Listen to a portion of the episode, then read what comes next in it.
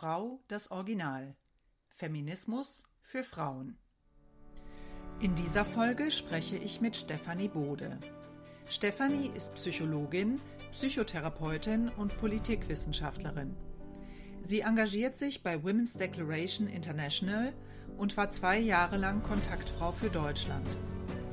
Wir sprechen über zwei auf ihrem Substack veröffentlichte Artikel, in denen sie sich mit einer Kritik an den Konzepten Geschlechtsdysphorie und Transsexualität und mit dem Buch Transsexualität, herausgegeben von Alice Schwarzer und Chantal Lewis, beschäftigt. Ja, guten Morgen, liebe Stefanie. Ich freue mich, dass du dich bereit erklärt hast, mit mir über das Thema Geschlechtsdysphorie zu sprechen. Und du hast einen Artikel geschrieben äh, zum Thema, wo du das gesamte Konzept der Geschlechtsdysphorie in Frage stellst. Und dazu möchte ich dich zunächst mal fragen, wie es zu diesem Artikel kam. Ja, also hallo erstmal. Ähm, vielen Dank, liebe Rona, dass du mich eingeladen hast. Freut mich sehr. Genau, also ein ähm, paar, ich weiß nicht, Monate, glaube ich, vor diesem Artikel, den ich dann veröffentlicht habe, habe ich eine Fortbildung, also ich habe einen Vortrag gegeben auf einer Fortbildung von mhm. Psychiatern und also zum Thema ja Geschlechtsdysphorie beziehungsweise mein Vortrag war eben so eine feministische Sicht äh, auf das Ganze.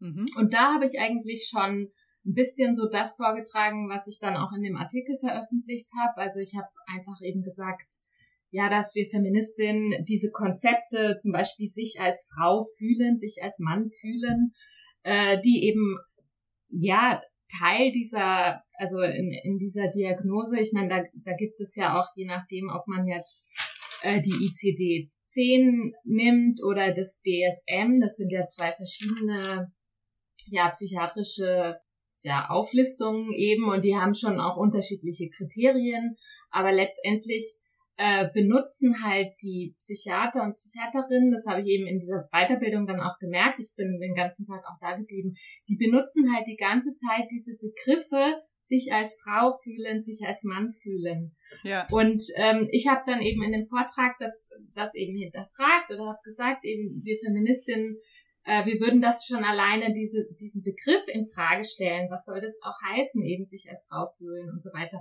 Und habe dann halt so ein bisschen ähnlich wie in dem Artikel so die einzelnen Sachen ähm, ja eigentlich dargestellt, wie regressiv schon alleine die Kriterien für diese Diagnose sind. Mhm.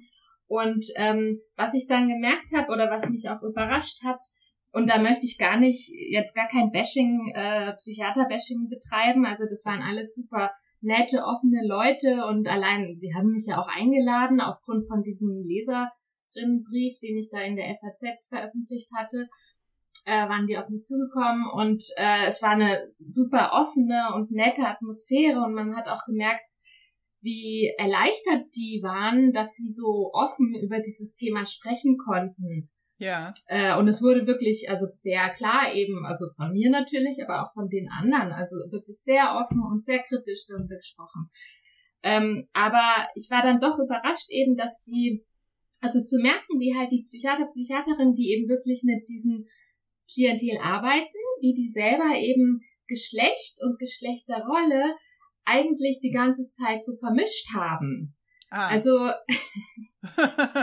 also zum Beispiel, ähm, hat halt eine, hat eine äh, hat Psychiaterin eben erzählt von ihrer Klientin, dass sie halt vor ihrer, vor der Therapie bei ihr in, in, der, in der Verhaltenstherapie versucht hat, Kleider zu tragen. Also sie hat versucht zu lernen, Kleider zu tragen und äh, kam damit aber nicht klar. Mhm. Und, und deshalb hat, ist sie halt in die Transition gegangen, in Anführungsstrichen. Ah. Und die haben das halt ähm, oder ein, ein anderer, ein Psychiater hat erzählt, ja, sie hat versucht, sich weiblicher zu kleiden und zu schminken, aber das war halt nicht, das hat halt nicht geklappt und deshalb ist sie halt in die Transition.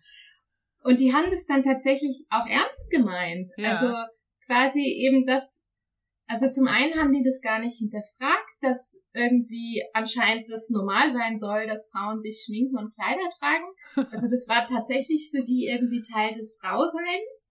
Ja. Und zum Zweiten ähm, war das dann quasi für ihn, für sie die logische Erklärung, warum sie halt dann tatsächlich gemerkt haben, dass sie eben irgendwie das andere Geschlecht sein wollen und die haben die ja dann auch darin begleitet.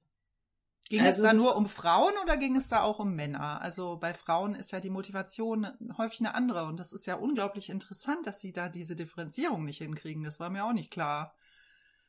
Also es ging da tatsächlich mehr, ich glaube, ist ja auch schon zwei Jahre her oder so, aber es ging ja Unterschied, also es wurden auch schon männliche Patienten äh, vorgestellt oder da waren es bei Männern waren es glaube ich eher Kinder mhm. und dann waren es eher Jungs. Ähm, aber es waren halt immer immer mal so kurze Anekdoten und es ging mehr tatsächlich um, um Frau, weibliche Patienten. Patienten. Okay. Und was, was mir auch aufgefallen ist, dass sie halt wirklich alle die gewünschten Pronomen benutzt haben und dass sie halt auch so Begriffe sagten wie er wurde zur Frau, sie wurde zum Mann.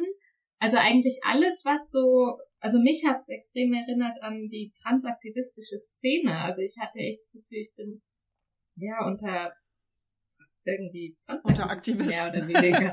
ja, von der Sprache her und äh, mit diesem, sie wurde zur Frau oder mit diesem Pronomen zum Beispiel, da, da habe ich das auch angesprochen, habe ich eine Psychiaterin gefragt, warum, warum sie eben die falschen Pronomen verwendet.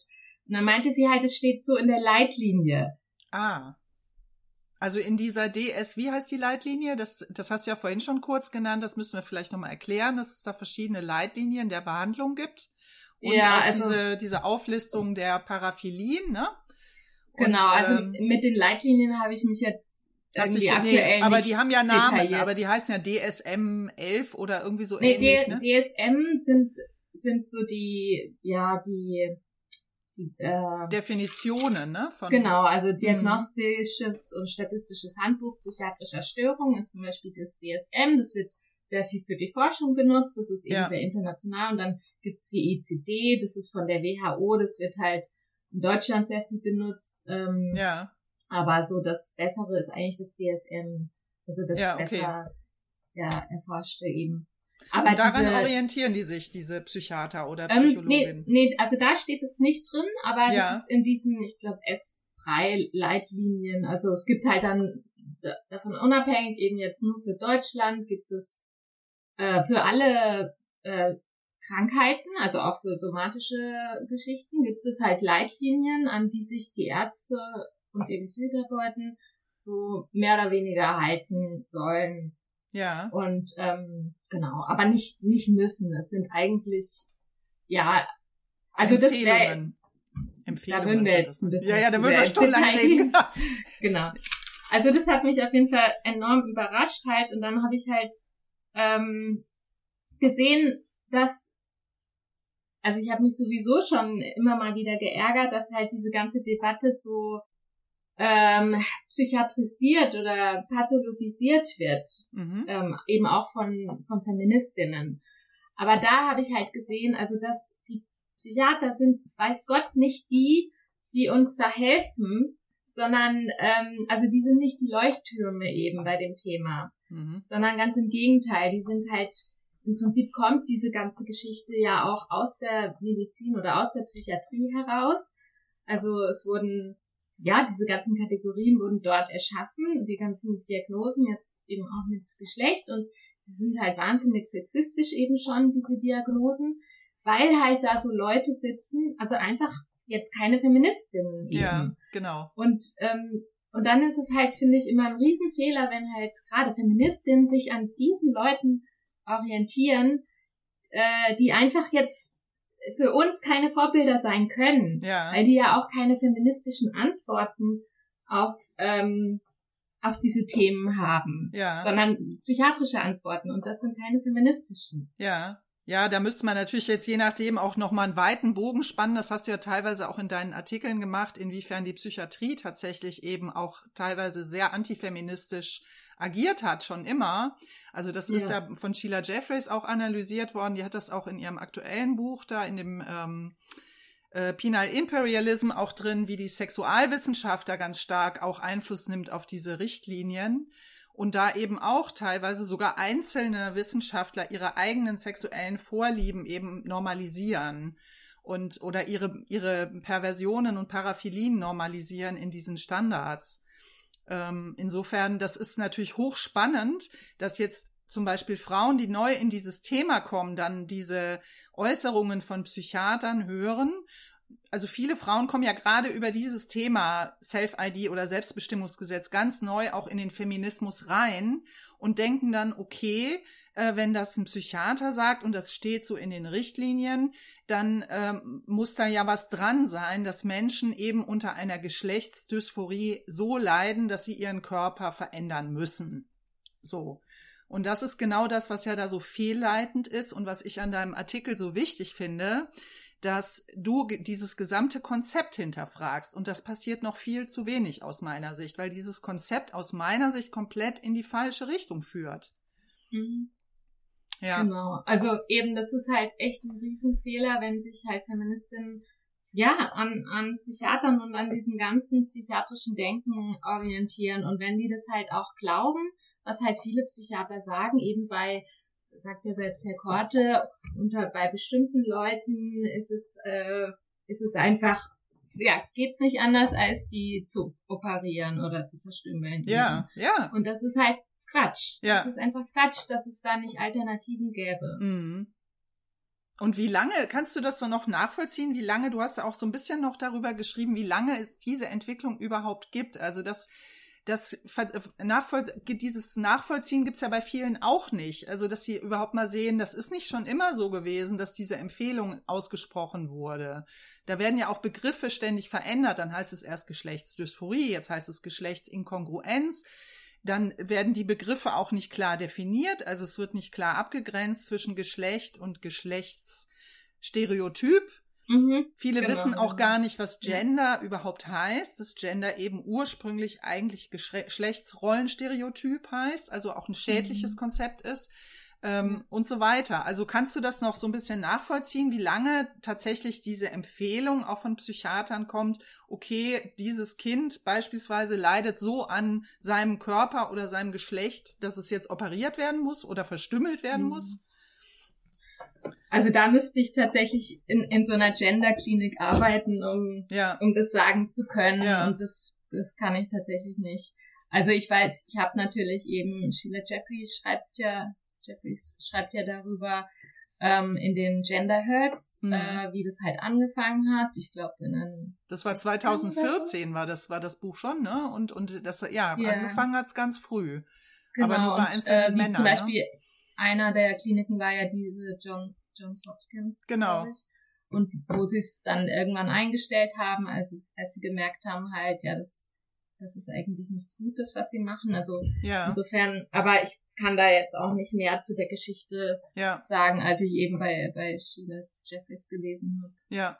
Also ich hatte halt noch gelesen, das war in den 70ern und das fand ich eben äh, auch so interessant dass sie damals eben schon festgestellt haben, dass diese Operationen keine Verbesserungen bringen und dann aus diesem Grund diese Klinik wieder geschlossen haben, schon in mhm, den 70ern. Ja, genau. Und dann haben mhm. sie aber ab einem bestimmten Zeitpunkt wieder damit angefangen und eben verstärkt Kinder und Jugendliche angeworben. Ja, also ich finde halt aus einer feministischen Perspektive heraus muss man einfach verstehen, dass das keine Behandlungen sind, ja. sondern schädliche Praktiken. Ja. Und äh, ja, das müssen einfach selbst, also auch immer diese Frage mit dem, wem hilft es, wie sehr hilft es jemanden, die finde ich irgendwie total irrelevant, weil bei einer schädlichen Praxis, da frage ich mich doch nicht, ob jetzt jemand nach der schädlichen Praxis ein bisschen glücklicher ist. Das ist für die Bewertung, finde ich, völlig egal, mhm. weil, weil es einfach aus ethischer Sicht nicht, nicht in, Ordnung, Ordnung, ist, ja, sowas genau. zu machen. Mhm. Selbst wenn jetzt was weiß ich, Till Amelung jetzt ein bisschen glücklicher damit ist, das, das ist egal. Also ich kann trotzdem sagen, das ist nichts Gutes, das möchten wir nicht, auch weil es solche Auswirkungen auf die Gesellschaft hat. Es ist eben nicht irgendwas wie eine Schönheitsoperation, weil jemand irgendwie an sich ein bisschen was rumschnippelt, sondern ähm, die Person möchte ja dann als das andere Geschlecht behandelt werden und so weiter, möchte in die Räume des anderen Geschlechts. Also es hat so, so eine gesellschaftliche Auswirkung, dass halt schon dann sehr wohl die Gesellschaft auch mit mitreden darf und es eben keine private Entscheidung mehr ist. Mhm, genau.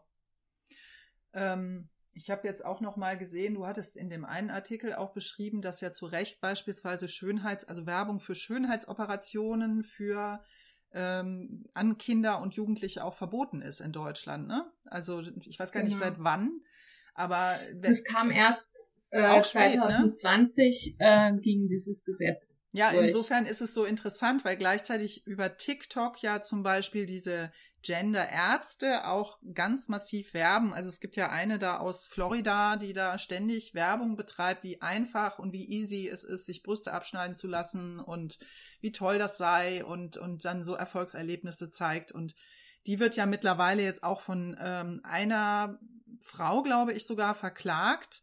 Also in den USA nimmt das jetzt eben auch zu, dass Familien diese Gender-Ärzte auch verklagen für Falschbehandlungen. Ähm, und das ist jetzt so eine Welle, die jetzt eigentlich immer größer wird, wo man eigentlich merkt, was, was ist da eigentlich passiert die letzten Jahre? Also wieso ist da nicht hingeguckt worden? Jetzt äh, können wir ja mal diesen Artikel, den du geschrieben hast, auch so ein bisschen nach den einzelnen Punkten durchgehen. Also du schreibst ja zunächst, das Konzept Geschlechtsdysphorie ist sexistisch. Vielleicht kannst du das nochmal genauer erläutern, warum Geschlechtsdysphorie sexistisch ist.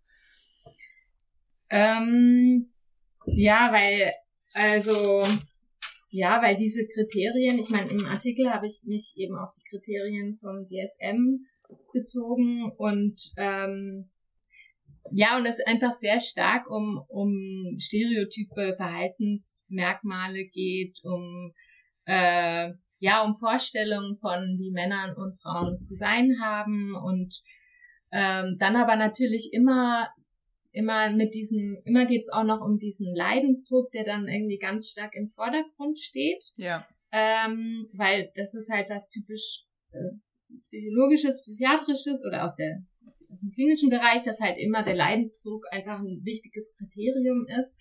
Aber in dem Fall von dieser Diagnose finde ich, ähm, sollte es eigentlich kein, ist es eigentlich irrelevant, ähm, weil weil, ähm, weil der Leidensdruck ja eben mit den gesellschaftlichen Verhältnissen zu tun hat. Ja, genau. Und ähm, ja, natürlich kann ich dann den Leidensdruck mindern, indem ich jemanden äh, irgendwie umoperiere, vielleicht kurzfristig, aber ich habe ja dann eben die Ursache auch nicht behoben und die Ursache ist ja, sind ja die gesellschaftlichen Verhältnisse, ist ja das Patriarchat. Ja.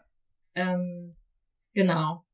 Aber eben letztendlich liegen, liegen halt dieser Diagnose eben sehr stereotype Vorstellungen von Männern und Frauen zugrunde und halt auch die Vorstellung, dass, dass es gesund sei, mit sich mit seiner Geschlechterrolle wohlzufühlen. die liegt dem ja auch zugrunde. Ja. Und das, und das fand ich auch bei den Psychiatern, habe ich das gemerkt, bei dem Vortrag, dass, dass für die das ganz selbstverständlich war, dass, dass Frauen und Männern Geschlechterrollen haben und irgendwie damit zufrieden sind. Aber die haben Geschlechterrollen an sich gar nicht abgelehnt. Also ich zum Beispiel lehne die komplett ab. Also das, also ich will auch nicht die Geschlechterrolle ändern. Äh, ich finde, das sowas macht Alice Schwarze sehr viel, dass sie, da habe ich immer das Gefühl und eben auch bei ihrem Buch, dass, dass die gar nicht Geschlechterrollen an sich so negativ sehen, sondern nur die traditionellen. Ja. Also sobald dann die traditionellen ein bisschen aufgeweicht sind, sind die Geschlechterrollen dann wieder okay für sie. Aber dass man halt Geschlechterrollen an sich auch komplett abschaffen möchte, ja. Ähm, das habe ich bei, das lese ich bei Alice Schwarzer nicht und das habe ich bei den Psychiatern zum Beispiel auch nicht gesehen. Also die, die stellen einfach dieses Konzept Geschlechterrollen gar nicht in Frage. Also die sehen das als was Natürliches oder wie? Genau. Also die genau, sehen das als eine natürliche Entwicklung, dass wir auch eine Geschlechterrolle. Positives. Genau. Müssen wir vielleicht ja. nochmal sagen, was eine Geschlechterrolle ist. Also zum Beispiel sowas wie eine Frau trägt gerne Kleider oder eine Frau mhm. schminkt sich gerne, macht mhm. sich hübsch für Männer. Ähm, ja, das, das geht ja auch in diese Sexualität sehr stark rein, ja. Also inwiefern mhm. äh, hat die Frau sozusagen die Aufgabe, sich hübsch für den Mann zu machen und äh, der Mann übernimmt das. Also das sind ja solche ganz viele Gedanken, die da bestimmt werden und die eigentlich durch Radikalfeministinnen schon lange analysiert werden, aber immer wieder nicht in die Wahrnehmung rutschen und jetzt mittlerweile eben diese ja, dieses Krankheitsbild so übergestülpt bekommen als, und dann wird erst recht gesagt, wenn du jetzt deine Geschlechterrolle nicht leben kannst und dich darin so unwohl fühlst, dann bist du wohl krank. Mhm. und dann müssen wir, müssen wir dich sterilisieren, beispielsweise bei Frauen, ja. oder wir müssen dir die Brüste abschneiden und dann geht's dir auf jeden Fall besser. Also das Beziehungsweise die Geschlechterrolle ist ja auch das, womit sich dann diese Mädchen so wahnsinnig ja. äh, intensiv beschäftigen. Eben. Ja wie ihre Geschlechterrolle ist. Ja. Und, äh, und man könnte ihnen ja auch einfach nahelegen, dass es, dass die Geschlechterrolle völlig irrelevant ist und dass man keine Geschlechterrolle leben muss. Ja. Dass du, weißt du, dass alles, was du tust und magst, auch jenseits einer äh, geschlechtlichen Präferenz sein darf. Ja, also dass es einfach völlig egal ist, ob irgendwas männlich konnotiert ist oder weiblich. Mhm. Aber da ist halt eine ganz starke Fixierung auf Geschlechterrollen und das sehe ich halt, wie gesagt, bei den Psychiatern und auch bei manchen Feministinnen halt. Mhm. Die die gar ja. nicht da so weiterdenken eigentlich, ne? Ja, die die gar nicht abschaffen wollen. Ja, die beispielsweise dann auch, also bei Feministinnen ist es ja teilweise auch so, dieser Gleichstellungsgedanke von wegen, wenn wir uns jetzt verhalten wie Männer, also sozusagen männliches männlich stereotypes Verhalten übernehmen, dann befreien wir uns. Dabei hinterfragt mhm. das ja auch nicht im Endeffekt diese, dieses gesamte System, also ob dieses von Männern mhm. für Männer geschaffene System überhaupt für Frauen das optimale System ist. So. Mhm. Ja. Ja, ja. Also diese Oder ganze so eine Formulierung hatte ich mir auch nach diesem Vortrag damals aufgeschrieben. Also eine Psychiaterin sprach davon eben, dass eine eine Patientin, dass es irgendwie ihr sehr schwer fiel, ihre Weiblichkeit anzunehmen. Und also da weiß ich erstmal gar nicht, was sie damit meint, aber ich kann es irgendwie so ein bisschen erahnen. Aber das sind so die Konzepte, in denen die denken. Ähm, und ich glaube eben auch viele genderkritische Feministinnen halt. Ja. Und das ist ja das, was wir jetzt auch, also darüber habe ich ja mit der Selena Bruns letzte Woche gesprochen. Also da ging es um Lesben und das ist ja das, was für Lesben auch ganz problematisch ist, dass junge Lesben beispielsweise überhaupt keine richtigen Vorbilder mehr in älteren Lesben haben in vielerlei Hinsicht, weil es diese Räume in, der, in dem Sinne nicht mehr gibt weil ihnen gesagt wird, sie sollen mit Männern äh, Sex haben, sonst sind sie transfeindlich. Und äh, ja, weil viele Lesben, die komplett gegenläufig ähm, sich verhalten, also die wirklich diese ganzen Geschlechterrollen eigentlich ablehnen oder gerne sich wie ein Mann kleiden oder Sachen machen wie ein Mann, das ist ja auch schon falsch gedacht eigentlich, also die gerne eben einfach nicht diese Weiblichkeit annehmen, dass die dann womöglich einfach Männer sind oder Jungen sind, statt zu sagen, nein, also wie wir das eine Zeit lang noch hatten, Nein, du kannst auch eine Frau sein und du kannst es komplett ablehnen. Du musst nicht, äh, du musst jetzt nicht eine Geschlechtsidentität Mann annehmen, damit du so leben darfst. Also, ja. ja, aber kommt das denn in der Psychiatrie oder Psychotherapie, kommt das überhaupt vor, diese Überlegung, oder, oder kommt das gar nicht? Kommt dieser Gedanke gar nicht vor? Das klingt ja so, als sei das komplett abwegig. Also, das. Also ich meine, es also ich hatte zum Beispiel das, ähm, diese, ja, dieses Thema in meiner Therapieausbildung überhaupt nicht. Ich meine, heute ist es vielleicht, ich habe 2015 Approbation gemacht, äh, gehabt. Mhm. Heute ist es vielleicht anders, aber das ist halt beim Thema Feminismus oder generell, also ähm, Psychotherapeuten, also das ist ja nichts Objektives, was du da in der Psychotherapie machst, sondern es sind ja einfach auch nur zwei Menschen und du bringst so viel von deiner eigenen Einstellung damit rein in Psychotherapie, das kannst du gar nicht verhindern. Mhm. Und insofern ist es einfach komplett Glückssache halt, wen, wen du jetzt da hast als Therapeutin, ob die jetzt ein bisschen feministischer ist oder eben weniger feministisch. Und die, die halt weniger feministisch sind, äh, die, die verstehen, also die, die übernehmen halt das, diesen, das ganze Zeug. Deshalb gibt's ja auch so viel, es ist ja so schwer, eben auch für betroffene Mädchen zum Beispiel jemand Kritisches zu finden. Mhm. Also die übernehmen halt dieses, dieses, ja, die ganze Transideologie halt. Mhm. Wer da halt ein bisschen kritischer oder feministischer ist, der sieht es vielleicht anders. Aber letztendlich in der Ausbildung lernst du da, lernst du nicht, äh, Geschlechterrollen zu hinterfragen. Ja. Absolut nicht. Und eben ja, ich meine, du kannst schon, äh, machen ja auch tatsächlich Analyt Psychoanalytiker wahrscheinlich schon mehr als Verhaltenstherapeuten, dass die halt schon mehr hinterfragen jetzt, so ein Transitionswunsch zum Beispiel. Ähm, aber dann kommt halt das bei raus, was ich eben da erlebt habe, dass sie dann halt schon das hinterfragen, aber trotzdem noch so in Geschlechterrollen denken und Geschlecht nicht von Stereotypen unterscheiden können. Und wie war denn dann die Reaktion? Also wie war die Reaktion auf deinen Vortrag dann? Wenn, weil du hast sie ja mit diesen feministischen Gedanken konfrontiert. Ja, also die waren, ich meine, die sagen ja, ich weiß ja jetzt nicht, äh, was sie jetzt wirklich gedacht haben, aber sie waren, sie waren alle äh, interessiert und ähm, ja ich bin mir nicht sicher, ob sie auch so die Kritik so wirklich komplett verstanden haben. Ja. Eben durch die, durch das, was dann später so kam. Wie gesagt, das, mein Vortrag war ja am Anfang und später kamen diese stereotypen Sachen eben. Ach so. so sie, sie hat versucht, sich zu schminken und es hat nicht geklappt und deshalb, ähm, was halt so ernst gemeint war. Deshalb weiß ich nicht, inwiefern es wirklich klar wurde halt, aber und, und es wird dann pathologisiert, dass die Frau sich nicht schminken möchte oder wie genau? Ja, also es ist quasi dann eine Erklärung für sie, warum sie jetzt ein Mann werden wollte, warum so. das für sie der richtige Weg war. Ja, okay. Also die erklären dann eben im Vorfeld hat sie alles Mögliche dafür getan. Sie war in der Therapie, sie hat versucht, äh, sich weiblicher zu, zu kleiden, aber das hat einfach nicht geklappt. Ja. Und deshalb ist sie zu mir gekommen und äh, ich habe sie in, in die Transition begleitet. Oh. Also das, also wie wenn es wirklich für die ein nachvollziehbarer Grund war, mhm. dass sie jetzt sich nicht, sie jetzt nicht gelernt hat, sich zu schminken und das zu mögen. Also eben, wie wenn es für eine Frau normal sein sollte, dass sie das sich, sich gerne schminkt. Hat, also hat er so, das denn dann weiterverfolgt, wie es der Frau damit ging? Also wie ging ihr das dann damit, dass sie in diese Transition in Anführungsstrichen gegangen ist? Weil es gibt ja keine wirkliche Transition. Also das ist ja auch ein Trugschluss. Ja. Ähm, ja, also ich hatte da eben schon welche, die, also gerade eine habe ich jetzt in Erinnerung, die halt sagte, ja, das war halt wirklich das Richtige für die Frau mhm. und ähm, sie hat sie eben jahrelang auch dann begleitet. Mhm.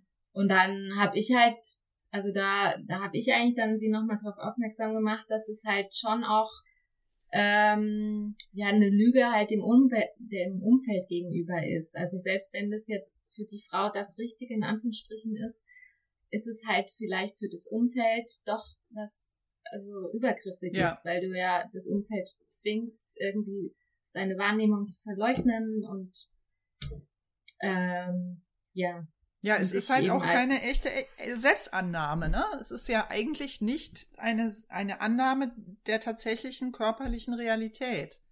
Also aus meiner Sicht. Also ich bin da sehr wütend auf Psychiater und Psychotherapeuten, die das begleiten, weil, weil sie halt in meinen Augen wirklich eine, eine schädliche Praxis da begleiten. Also es ist wie, wie wenn sie es begleiten würden, dass eine Frau sich halt irgendwie den Arm ritzt äh, oder ja, genau. auf andere Weise schädigt und wie wenn sie halt quasi ja das einfach begleiten halt und und sie darin auch bestärken, dass das alles in Ordnung ist. Ja. Ähm, ja, es ist ja sogar sogar wirklich noch eine Bestärkung, weil die sprechen sie ja dann auch mit falschen Pronomen an und so weiter. Also ich finde halt die die Psychiatrie macht sich da schon wahnsinnig mitschuldig einfach an diesen Sachen. Mhm.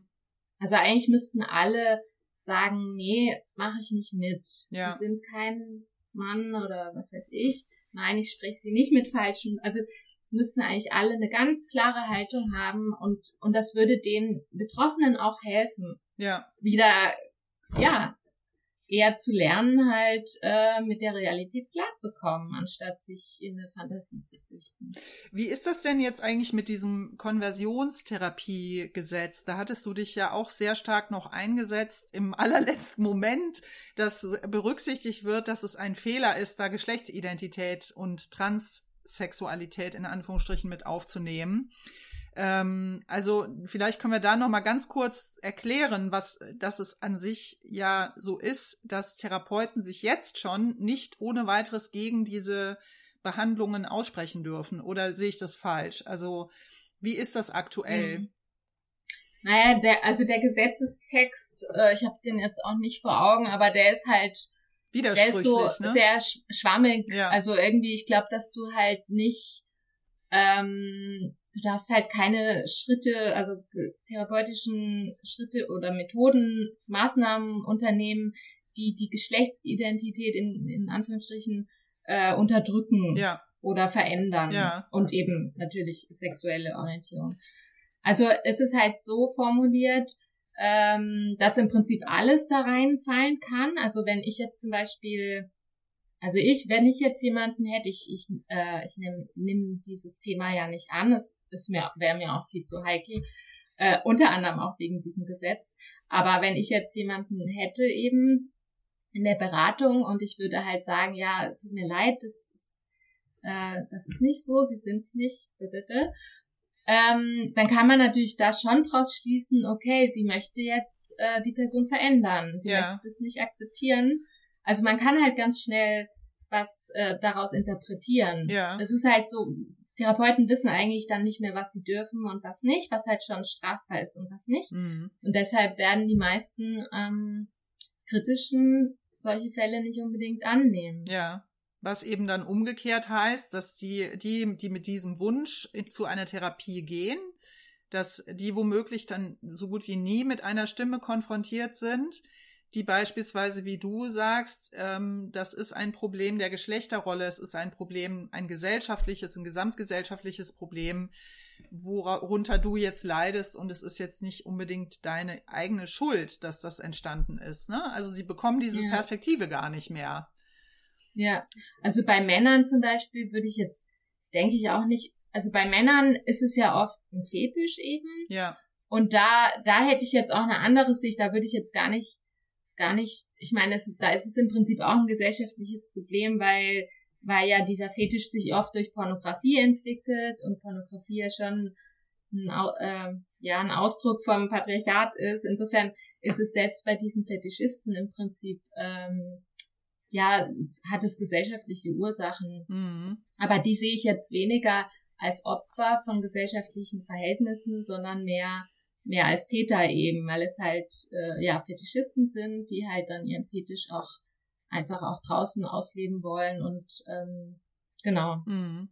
Ja, und Frauen auch degradieren darüber, ne? Also Frau als Mhm. Identität oder als Kostüm darstellen, dann auch, Mhm. wie, wie ich es jetzt auch schon mal in einem Gespräch hatte, dann ihre Familie da auch mit reinziehen in diese Lüge oder in diesen Druck, der dadurch entsteht, dass sie diesen, diesen Fetisch ausleben wollen, womöglich noch mit ihrer Frau, wo die Frau dann sagen soll, ich bin eine Lesbe. Und äh, das, das ist ein Wahnsinnsleid, das auch dadurch für die Angehörigen erzeugt wird. Also das ist ja nochmal ein ganz anderes Thema. Ja, aber ich meine, bei Kindern und Jugendlichen, wie glaubst du, entsteht das? das ähm, also das ist ja jetzt in den letzten zehn Jahren so stark geworden, dass Kinder und Jugendliche Geschlechtsdysphorie als Diagnose bekommen, wenn sie Unwohlsein in ihrem Geschlecht haben. Wie, wie glaubst du, dass das so, so eine starke Zunahme erlebt hat? Naja, also das hat eben viele Faktoren, viele Ursachen, aber eins ist, sind auf jeden Fall äh, halt das, die mediale Präsenz von dem Thema, Hm. aber auch das überhaupt, dass immer mehr dieses Thema ernst nehmen, also auch immer mehr Eltern. Ja, Und also bei so einem Dreijährigen kann mir niemand erzählen, dass es nichts mit den Eltern zu tun hat, ja. wenn es halt plötzlich sagt, es ist irgendwie das andere Geschlecht. Hm. Also es hat, vielleicht hat es auch insgesamt mit einer so einer Retraditionalisierung zu tun, also dass tatsächlich äh, die Menschen immer, ja, immer in, in traditionelleren äh, Rollen, immer stärker in traditionellen Rollenbildern denken, als das jetzt noch vor 10, 20 Jahren der Fall war. ja, Ähm, und, und dann halt auch die Eltern und eben durch, durch das soziale Umfeld geht es dann halt natürlich auf die Kinder. Und dann, dann eben die Peer Group natürlich, äh, ja. also das ist halt, wenn es im Freundeskreis eben sowas vorkommt, das ist eben, ja, soziale Ansteckung natürlich, genau. weil ich diesen Begriff soziale Ansteckung, weiß ich jetzt nicht, ob ich den so toll finde, aber eben Sozialisierung, Sozialisation im Prinzip ist es ja eben. Ja, so eine Art Also Gruppen, das halt unsere- Gruppendynamik ist es eigentlich, Mhm. ne? Oder? Genau, dass halt auch unsere Kultur eben insgesamt dieses Phänomen so pusht, Ja, dieses vermeintliche Phänomen oder dieses Konstrukt äh, so pusht, dass es natürlich äh, am stärksten eben Kinder, die am stärksten beeinflussbar sind, ähm, sich dann auswirkt. Aber dargestellt wird es ja, also weil du jetzt sagst, es ist eine Retraditionalisierung, dargestellt wird es ja als Fortschrittlichkeit. Das ist ja das ja. Absurde. Also es wird ja als ja. Integration, als Vielfalt, als Fortschrittlichkeit dargestellt. Es wird jetzt äh, unter diesem Begriff queer zusammengefasst, da wird auch alles drunter geworfen. Also wir haben ja zusätzlich dieses Problem, was du ja auch immer wieder benennst, dass wir eine, eine Problematik der Begriffsverschiebungen ähm, haben. Also dass Begriffe nicht mehr konkret erklärt werden. Und ähm, das ist, glaube ich, ganz wichtig, das nochmal klarzustellen, dass es zum einen eben wirklich eine Retraditionalisierung ist unter dem Deckmantel einer sogenannten bunten Vielfalt und zum anderen auch extrem homophob ist. In dem Sinne, dass behauptet wird, Lesben äh, könnten Penisse haben und Lesben sollten mit Männern schlafen. Und ähm, also was, was was ich halt weiß, ist, dass es beispielsweise auch in Eltern, Mütterkreisen ganz stark verbreitet wird von, von Autorinnen, äh, zum Beispiel Nora Imlau, die dann behauptet, das sei irgendwie total fortschrittlich und das Transkind gäbe es auf jeden Fall und ähm, wir sollten diese Kinder unterstützen und das seien die marginalisiertesten Kinder überhaupt und so weiter. Und wenn dann solche Namen, die wirklich ähm, Bestseller-Autorinnen sind und ähm, Eltern beraten und als Expertinnen empfunden werden, das vermitteln und beispielsweise die Botschaften, die wir bringen, als Verschwörungstheorie hinstellen, ist es ganz schwierig auch für Eltern. Also sehr schnell werden dann ja wieder die Mütter beschuldigt von wegen, wie konntest du denn jemals zustimmen, dass dein Kind diese Hormonbehandlung gemacht hat, zum Beispiel. Ähm, aber wir müssen auch umgekehrt sehen, wie diese, dieser äh, Gruppendruck entsteht ja nicht nur auf die Kinder, sondern eben auch auf die Eltern, auf die Mütter. Du bist eine schlechte Mutter, wenn du jetzt dieses Kind nicht unterstützt in diesem Willen, ein Junge zu sein, also dieses Mädchen beispielsweise. Ne? Mhm. Das ist eine Art von Misshandlung, wenn du das, wenn du das nicht äh, mit mitträgst. Mhm. Und ähm, also ich erlebe jetzt eben, dass sowas ähnliches passiert, wie es teilweise von den Väterrechtlern, dass jetzt die Mütter auch ganz massiv angegriffen werden, äh, von wegen, sie hätten alle Münchhausen bei Proxy und so weiter. Mhm. Äh, aber ich finde, da muss auch feministisch analysiert werden, wie die Mütter von außen wieder vermittelt erhalten. Wenn du das nicht machst, bringt dein Kind sich um. So. Also wenn du das nicht unterstützt, musst du damit rechnen, dass dein Kind dich, sich umbringt. Und das ist ja das, was diese Beratungsstellen auch den Eltern und vor allem den Müttern dann mitgeben. Und ähm, also gruselig einfach. Hm. Ja, das, ich meine, die Psychiater meinten das auch. Ich habe ja keine eben Behandlungserfahrung, deshalb kann ich das nicht, also mit die, diesem Klientel. Aber die Psychiater meinten auch eben, dass bei diesen Klientel halt, die also häufig eine extrem starke Mütter Mütterbindung ist und die Väter eben sehr abwesend sind. Ja. Und die meinten halt mit den Eltern, die, die halt da, also die diese transaffirmative Geschichte wollen, mit denen könntest du im Prinzip gar nicht richtig reden. Und am ehesten könntest du halt mit denen reden, die das ablehnen. Also die sind offener ja. für Gespräche eben. Interessant. Ja. Aber ja, ich weiß auch nicht, ob das nur, also so ein Mütterbashing ist ja gerade bei Analytikern sowieso sehr häufig. Genau. Ähm, insofern kann, es waren ja alles Analytiker, ähm, Weiß ich jetzt nicht. Also das heißt ja auch nicht, dass man die Mütter aus der Verantwortung nimmt. So meine ich das auch nicht. Also ich sehe mhm. dennoch, dass auch Mütter die Verantwortung haben, das zu hinterfragen, ganz klar. Und es gibt auch Fälle mhm. in, in Australien, auch Kanada, wo beispielsweise die Väter dann in Haft gehen oder das Sorgerecht verlieren, weil sie sagen, nee, äh, ich möchte nicht, dass das Mädchen jetzt zum Junge transitioniert, in mhm. Anführungsstrichen ähm, ich möchte nicht, dass dieses Kind sterilisiert wird und verstümmelt wird und, und Hormonbehandlungen erhält. Ähm, aber ich finde, aus feministischer Sicht muss da auch zusätzlich immer die Frage mit dabei sein, wie ist das entstanden, dass die Mutter so in dieser Form davon überzeugt wurde und ähm, dann wird der Mutter ganz schnell auch die Verantwortung dafür gegeben, aber es werden eben diese Abhängigkeitsstrukturen nicht gesehen, in der die Mutter sich wieder befindet und wie sie wiederum unter Druck gesetzt wurde in ihrer Mutterrolle dafür das Beste für ihr Kind zu tun aus ihrem, aus ihrer Sicht. Also es gibt mhm. jetzt ja auch zunehmend, ähm, es gab jetzt letztens, ich muss das, das mache ich als Link mal unten rein, eine Mutter, die dann auch zugegeben hat, ich habe das begleitet und ich habe jetzt erst erkannt, was ich da eigentlich gemacht habe. Und ich weiß auch, eine Psychiater, Psychiaterin aus den USA hat mal gesagt, wir müssen eigentlich Konzepte entwickeln für diese Familien, wenn die, wenn die verstehen, was da passiert ist mit ihnen. Also wie fangen wir die eigentlich mhm. auf?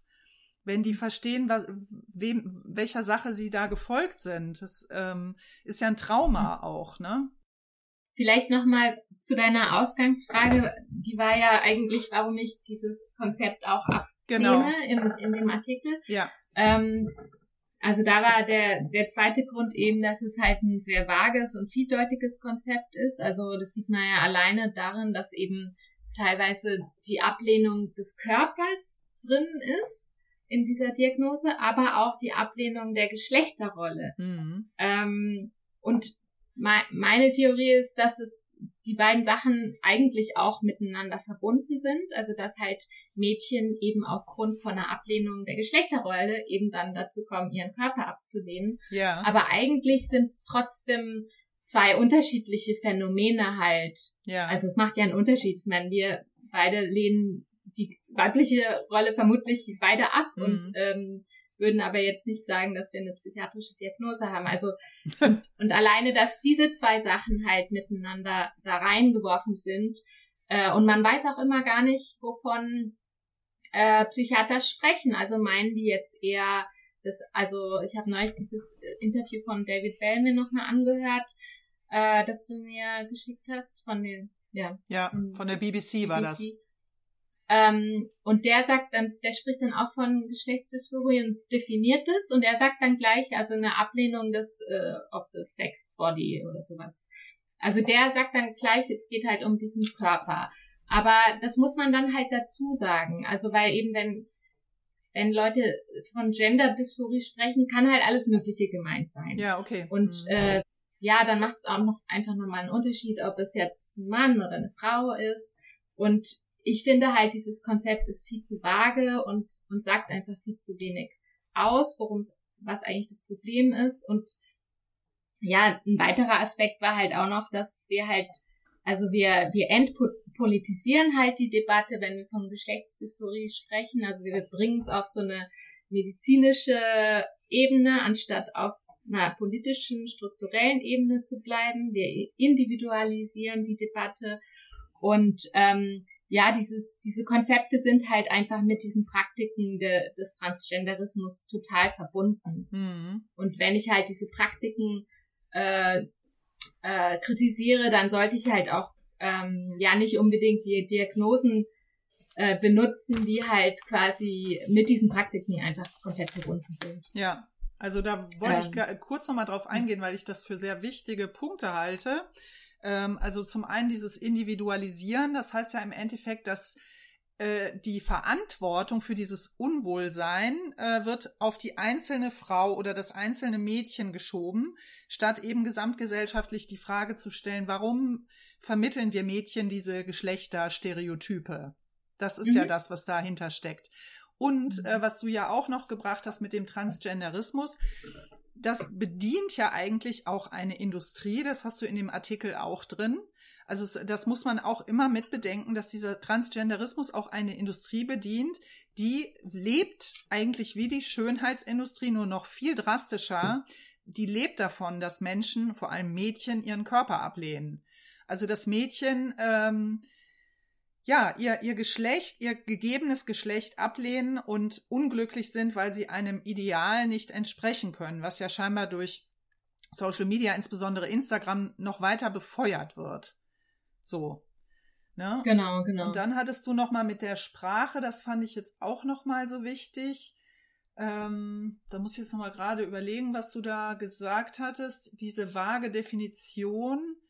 Ähm, das, das fand ich auch in dem Artikel so wichtig. Also für jemanden, der beispielsweise auch in der Psych psychologischen Behandlung ist, ähm, wirklich mal konkreter darauf zu gehen, warum, äh, woher kommt denn dein Leiden? Was ist das konkret? Also das hast du, glaube ich, weiter unten auch bei den Detransitioners nochmal erklärt, dass für die auch ganz wichtig ist, genauer zu definieren, was genau ist denn, worunter genau leidest du? Mhm. Also nicht dem Ganzen sowas überzustülpen, mhm. das ist alles Geschlechtsdysphorie ja. oder Geschlechts. Genau, das meinte ich mit diesem Vage. Ja, genau. Dass es halt vielseitig und vage ja. ist und ja. Genau, und das dient ja eigentlich nicht diesem Klienten oder dieser Klientin dann, mhm. sondern das dient einfach nur einem Wegschieben von wegen, naja, das ist irgendwie krank und äh, dann machen wir jetzt eine körperliche Behandlung und lösen damit das Problem. Und das ist ja auch ja. was, was die DGTI fordert. Die fordern ja beispielsweise keine Pflicht zur Psychotherapie, ähm, und möglichst frühzeitig das Ganze behandeln, weil ansonsten wäre das äh, ja fast wie unterlassene Hilfeleistung. Ja, aber eben jetzt eben auch wieder jetzt von vom Individuum wegzugehen. Also ich finde halt in der Kommunikation hat es einfach ganz viel negative Auswirkungen. Also in der in der Debatte. Ja. Weil es, es ist, also das Geschlechtsdysphorie ist ja eigentlich das, was man früher halt Transsexualität genannt hat. Und wenn man halt immer so diese Diagnose so hoch hält, dann, dann ist es wie so ein, ja, dann entspricht es halt diesem Mythos des, also was sich halt jetzt auch in dem anderen Artikel True Trends äh, genannt hat. Also der, der, ich, ich halte halt diese wahre, diese Idee von der wahren Transsexualität für einen Mythos. Ja. Und ähm, in dieser Debatte wird aber dann Geschlechtsdysphorie eigentlich so gehandelt wie wahre Transsexualität. Ja. Also eben, wie wenn das sowas ganz statisches, großes wäre, was wir einfach zu akzeptieren hätten, was die Person hat als Eigenschaft, äh, was man nicht verändern kann, äh, wo alle drumherum sich organisieren müssen quasi.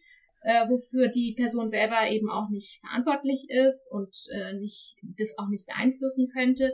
Also es kommen dann diese ganzen komischen Vorstellungen, die wir halt bei über Transsexualität haben, äh, die kommen, kommen eigentlich darin auch zum Ausdruck. Bei diesem ist ja einfach nur ein modernerer Begriff halt. Ja, und es ist vor allem widersprüchlich, weil einerseits wird gesagt, es sollte jetzt bitte nicht mehr als Paraphilie oder als Krankheit geführt werden. Ähm, und äh, also und andererseits wird dann trotzdem immer noch dieser Begriff Geschlechtsdysphorie erläutert. Das ist ja auch so widersprüchlich. Und es wird eine Behandlung gefordert, die auch allgemein finanziert sein soll. Es ist ja auch, ich mag das eigentlich auch gar nicht mehr, das Behandlung zu nennen, weil es ist ja eine Verstümmelung. Mhm. Äh, und eine Schädigung. Also es ist ja eine dauerhafte Schädigung durch gegengeschlechtliche Hormone. Ähm, und, und also es wird diese Schädigung gefordert als Therapie für einen, einen Schaden der oder für eine Krankheit in Anführungsstrichen, die gar nicht mehr Krankheit genannt werden darf. Also es ist eine mhm. komplette mhm. Verdrehung, oder? Ja. Also gerade. Das ist ja auch alles äh, völliger Blödsinn. ja, ja. Deshalb wirkt es ja auch so verwirrend, weil es halt alles. Ja, deswegen darf man das ja auch nicht hinterfragen, ne? Also man, wir, wir dürfen das nicht hinterfragen, vor allem wir Frauen nicht. Hm. Ja. Ja, ähm, möchtest du denn dann nochmal auf diesen neuen Artikel eingehen? Also darüber mhm. hatten wir uns ja auch nochmal unterhalten. Da hattest du das Buch äh, Transsexualität äh, kritisiert, mhm. das von Alice Schwarzer und Chantal Lewis herausgegeben wurde, das extrem krass kritisiert wurde, bevor es herauskam und äh, ja auch wiederum. Aber aus anderen Gründen. Aus anderen Gründen, genau. Also es wird auch wieder alles Mögliche an Transfeindlichkeit äh, erklärt. Ja Wobei es ist so interessant, weil wenn man tatsächlich das Buch liest oder sich mit Aussagen von vor allem Ali Schwarze auseinandersetzt, ja, stellen wir Feministinnen eigentlich fest, nee, nee, sie vertritt teilweise wirklich auch Haltungen des Transgenderismus. Und das ist so absurd. Mhm. Also wie, wieso werfen sie mhm. ihr diese Dinge vor, ja? Na, kannst du ja mal drauf eingehen, was du. Ja. Ja, also ich meine, also die meine Grundthese war ist in dieser Rezension, die ich jetzt gerade erst vor ein paar Tagen veröffentlicht habe auf meinem Substack, ähm, ist, dass dieses Buch halt von vorne bis hinten eigentlich dieses True Trans Narrativ unterstreicht, wobei ich bisher noch keine schlüssige Dis oder ich habe noch keine richtige Diskus äh, Definition für True Trans, für den True Trans Glauben habe ich bisher noch nirgends gelesen oder finde ich da bin ich immer noch dabei, eigentlich das besser versuchen zu greifen, was, was die Leute meinen, wenn sie so glauben an dieses Konstrukt Transsexualität. Ja. Ähm, und das versuche ich in dem Artikel so ein bisschen zu, zu definieren, so was, was meiner Meinung nach die Überzeugungen da sind. Und ähm, genau, also dieser True Trans Glaube zieht sich halt durch dieses ganze Buch und wird eben ja von Alice Schwarzer ganz stark, äh, finde ich, ähm, vertreten. Ähm, meiner Meinung nach kommt halt auch raus, dass sie eben auch dieses Konstrukt Geschlechtsidentität überhaupt nicht hinterfragt, sondern wirklich als für bare Münze nimmt. Äh, sie benutzt halt ganz stark die, diese Sprache des Transgenderismus. Und das ist für mich immer ein Zeichen eigentlich dafür, dass Frauen daran glauben, an dieses True Trans. Also wenn Frauen von Transfrauen sprechen oder falsche Pronomen benutzen, dann sind es wirklich meistens solche, die daran glauben. Also mhm. es gibt doch die echte Geschlechts, also die nennen es dann vielleicht Geschlechtsdysphorie, ja, das ist austauschbar, ob die das Transsexualität oder Geschlechtsdysphorie nennen. Aber die halt, ähm, ja, die da einfach nicht sehr klar sind. Und ich finde halt, in diesem Buch wird aber die andere Seite, also die radikalfeministische, die halt nicht da so unterscheidet und in richtige Transsexualität und falsche oder falsch diagnostizierte, also die Seite eben von, von mir jetzt ähm, oder auch von Sheila Jeffries, Julia Long ähm, und dir, ähm, dass die halt gesilenced wird in diesem Buch mhm. äh, ganz stark. Und das, das macht mich auch wirklich wütend, also weil, weil sie ja schon so tun, wie wenn es halt so ein so ein umfassender Einblick wäre in das Thema. Und es ist halt nur ein Einblick in diese True Trends ähm, Seite des Themas eben, aber nicht auf die andere und die, die wäre einfach so wichtig gewesen, äh, um mhm. da einen vollständigen Einblick zu geben.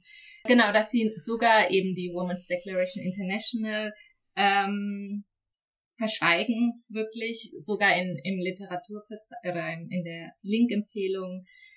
Auch Janice Raymond wird auch nicht genannt?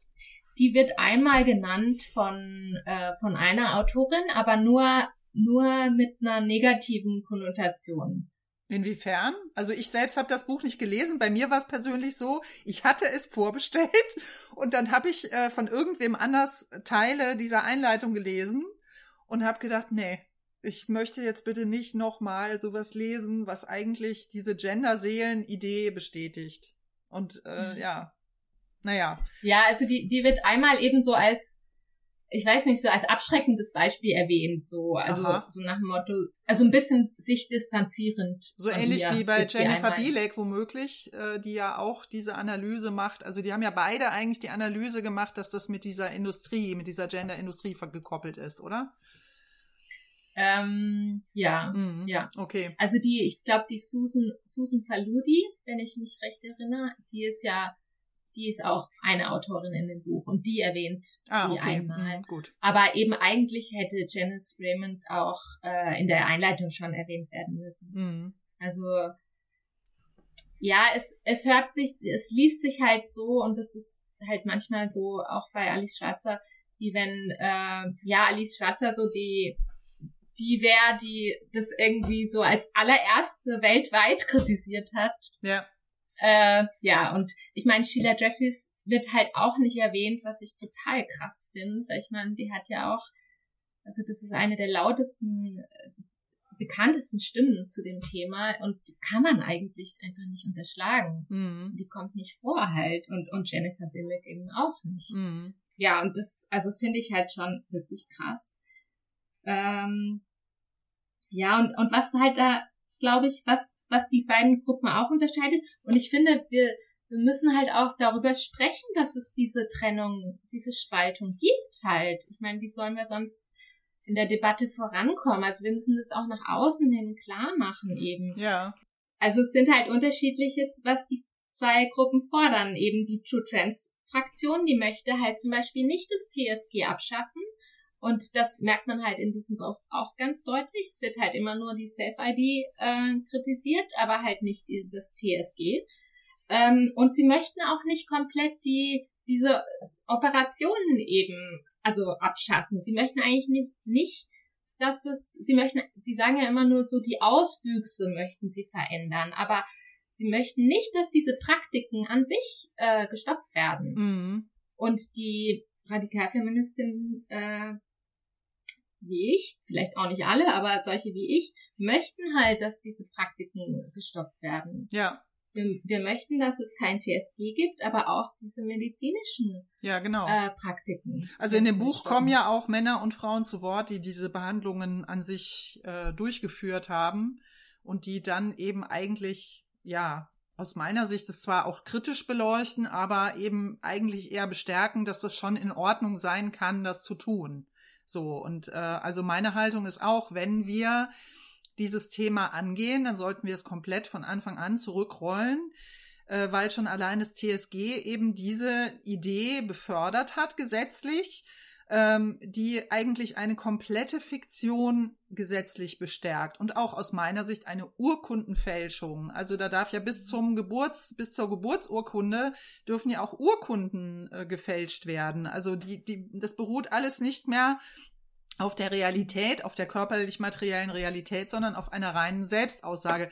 Und was ich halt so dramatisch daran finde, ist, dass es dann häufig eben dieses Buch auch als Einstiegsbuch beworben wird, aber aus meiner Sicht die Frauen, die neu im Thema sind, eher in die falsche Fährte lockt, indem mhm. es dann eben erklärt, na ja, ähm, das kann man ja zum Teil schon äh, in Ordnung finden, dass äh, Menschen glauben, sie seien das andere Geschlecht und dass sie diese Behandlungen machen. Also es wird gar nicht, es wird gar nicht die das komplette, der komplette Gedanke in Frage gestellt. Und insofern finde ich, ich finde, das sieht man auch bei Terre de Femme, kann man, können wir Frauen, können keine überzeugende Haltung aufbauen, wenn wir noch zumindest so ein bisschen glauben, das sei in Ordnung, was da gefordert genau. wird. Und, Oder das ist für manche doch was Gutes. Ja, es ist für manche und, doch was Gutes. Ja. Das heißt ja nicht, also wir fordern ja nicht, das Merkwürdige ist ja, dass sie dann sagt, ja, wir werden dann, unsere Existenz wird ausgelöscht. Na, gut, man muss sich dann Lösungen überlegen für diese Menschen, die, die eben jetzt diese, diese Behandlungen oder diese, diese, ja, wie, wie soll ich das nennen? Behandlung finde ich immer so schwierig, aber die das mit Eingriffe, sich, Eingriffe, invasiven Eingriffe gemacht haben. Klar, dafür muss man sich, müssen wir uns auch als Gesellschaft überlegen, wie gehen wir damit um. Aber mhm. es kann, also eigentlich sehen wir doch jetzt, und das ist das, was mich eben auch ärgert, wir sehen doch jetzt, was diese Entwicklung gebracht hat. Wir sehen, dass äh, dieses Verhalten, das zum Beispiel Alice Schwarzer damals gesagt hat, ja, ja, natürlich sind das Frauen und es ist biologistisch, wenn ihr die nicht in Frauenräume reinnehmt, dass das falsch war und dass äh, äh, Feministinnen wie Janice Raymond und Sheila Jeffreys mit ihrer sehr frühen Kritik schon recht hatten. Und das, da wäre eigentlich aus meiner Sicht jetzt der Punkt zu sagen, Mist, haben wir falsch, haben wir falsch gedacht. Wir müssen das neu analysieren. Wir müssen auf die zurückgreifen, die das schon viel länger analysieren und wirklich schlüssig auf den Punkt zurückführen. Menschen können ihr mhm. Geschlecht nicht wechseln, auch wenn sie, ja, auch wenn wir jetzt die mhm. Möglichkeiten haben, ihnen diese Fiktion zu ermöglichen durch invasive Eingriffe. Ich weiß auch nicht, warum die nicht von ihren Positionen da weg, also warum die so festhalten. Ich, ich denke manchmal, manchmal denke ich echt, sie verstehen es nicht. Also sie, sie glauben einfach felsenfest an, an diese Mythen. Ähm, und dann, und dann ist es häufig so, dass ich, dass ich eine ganz starke Angst merke, ja, von was andere über sie denken. Genau. Was Männer denken. Also eine unglaubliche, einen unglaublichen Anpassungswillen an, naja, an, an halt das, was die, die Allgemeinheit denkt, was sehr komisch ist bei Feministinnen. Mhm. Ähm, also ich weiß echt nicht so genau, ja, woran es liegt, aber das sind so die zwei Sachen. Naja, ich meine, es kommen ja in dem Buch auch viele Männer zu Wort. Also insofern, ähm, ich, das war das, was ich zusätzlich noch gedacht habe, dass ich dachte, es ist viel zu wenig ein parteiisches Buch für Frauen. Ich finde, es müsste parteiisch sein. Mhm. Also es müsste beispielsweise auch eine Transwitwe zu Wort kommen und ähm, es müsste deutlicher mhm. herausgearbeitet werden, was bedeutet diese Entwicklung für Frauen. Mhm. Also ja, es ist es, es reitet halt sehr auf diesen medizinischen Diskurs halt und ja. Mein, das ist so typisch eben für dieses True, True Trans Zeug, äh, dass die Leute einfach nicht strukturell und politisch denken bei dem Thema, sondern individualistisch, psychologisch, äh, psychiatrisch eigentlich. Also dass sie ganz stark versuchen, sich in dieses psychiatrische Denken da rein, rein zu vertiefen. Und dann kommt halt sowas bei raus, macht Alice Schwarzer auch ganz stark. Immer, immer so rumpsychologisieren halt. Mhm. Und das, das entpolitisiert es halt. Mhm. Ja, es, es greift, also es packt ja sehr stark bei Empathie. Also von wegen der arme Mensch, der so der arme Mann vor allem, der so schlimm äh, unter Geschlechtsdysphorie leidet, wir müssen ihm bei der Kastration helfen.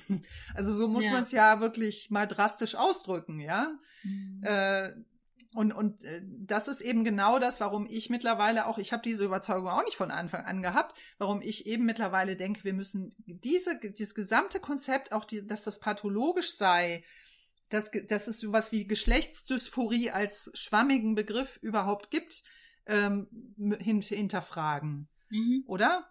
Ja. Ja. Genau, also das empfehle ich ja in dem Artikel auch, ja. dass eben, wenn, wenn halt die Rede ist von, was weiß ich, mein Kind hat das Geschlechtshistorie, dass man dann halt wirklich genau fragt, was meinst du genau damit? Weil eben, es kann ja alles Mögliche bedeuten. Ja. Ja, und dann, und dann dann kommen schon Sachen, die man dann wahrscheinlich dekonstruieren kann halt. Dann kommt bestimmt irgendwas mit Geschlechterrollen als nächstes oder eben lehnt, vielleicht lehnt den Körper ab, aber das ist dann schon mal was Konkreteres. Mhm. Da kann man ja dann ansetzen halt. Ja. Ja, du gehst ja auch auf die Detransitioners ein, also auf Ellie und Nele, die da so, so mutig auch offen über ihre Geschichte gesprochen haben und die das ja eigentlich auch bestärken.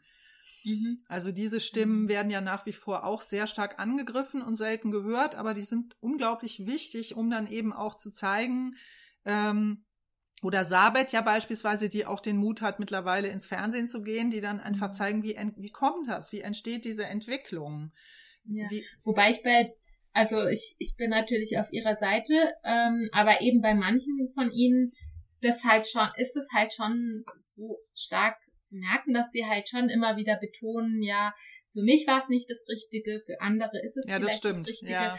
Also sie, sie reiten da halt auch auf dieser medizinischen Welle so. Also dass sie in ihrem Denken, das einfach auch wie Psychiater denken, so wem hilft was. Ja. Und ähm, das ist halt keine feministische Analyse eben. Also das finde ich schade eben, dass sie dass sie weiterhin nicht komplett sagen, sowas ist nicht gut für die Menschheit. Ja, mhm. das ist eine schädliche Praxis und äh, das sollten wir abschaffen. Mhm. Also das würde ich mir wünschen. Und manche machen es, also zum Beispiel die Emily Köhler, die zitiere ich ja auch in dem zweiten Artikel. Das ist eine Schwedin, die mal bei WDI einen Vortrag gehalten hat und die hat eine super Analyse, also auch eine, die halt auch mal Hormone genommen hat, männliche und ja, das hinter sich gelassen hat und die hat da einen sehr, sehr klaren Blick und die verurteilt das, das tatsächlich komplett. Mhm. Aber es gibt wenige, die eben das durchgemacht haben, die da so eine scharfe Analyse haben, finde ich, wie sie. Mhm. Die meisten vielleicht trauen sich, ich weiß es nicht warum, also ähm, ich verstehe es nicht so ganz. Das würde ich mir wünschen halt. Naja, sie kritisieren dass, ja dass umgekehrt teilweise auch Radikalfeministinnen und sagen dann, naja, das ist ihnen jetzt auch wieder zu krass und sie möchten bitte nicht ja. Radikalfeministin genannt werden. Ähm, ja, ja, das, ich glaube, ich meine. Ja, aber wir müssen das halt auch, wir müssen halt auch anfangen, diese True Trans Haltung zu kritisieren, aber auch, auch bei den Frauen, die halt das durchgemacht haben. Also das sind Verstehst du, was ich meine? Also mhm. wir, wir, das sind jetzt keine Heiligen. Es ist toll, was sie machen und ja. sie sind Teil unserer Bewegung, aber ähm, dieser Punkt ist nicht gut halt. Ja. Und auch bei den Psychiatern, äh, die vermeintlich auf unserer Seite sind, dieser Herr Först, Försterling, Försterling ähm, und Herr Korte, ähm, also beim Herrn Försterling regt es mich natürlich noch mehr auf, weil ich meine, der äh, der praktiziert diese frauenfeindliche Geschichte ja weiterhin Eben. und gibt sich als äh, ein Ally von uns aus, äh, was ich irgendwie also wirklich unmöglich finde.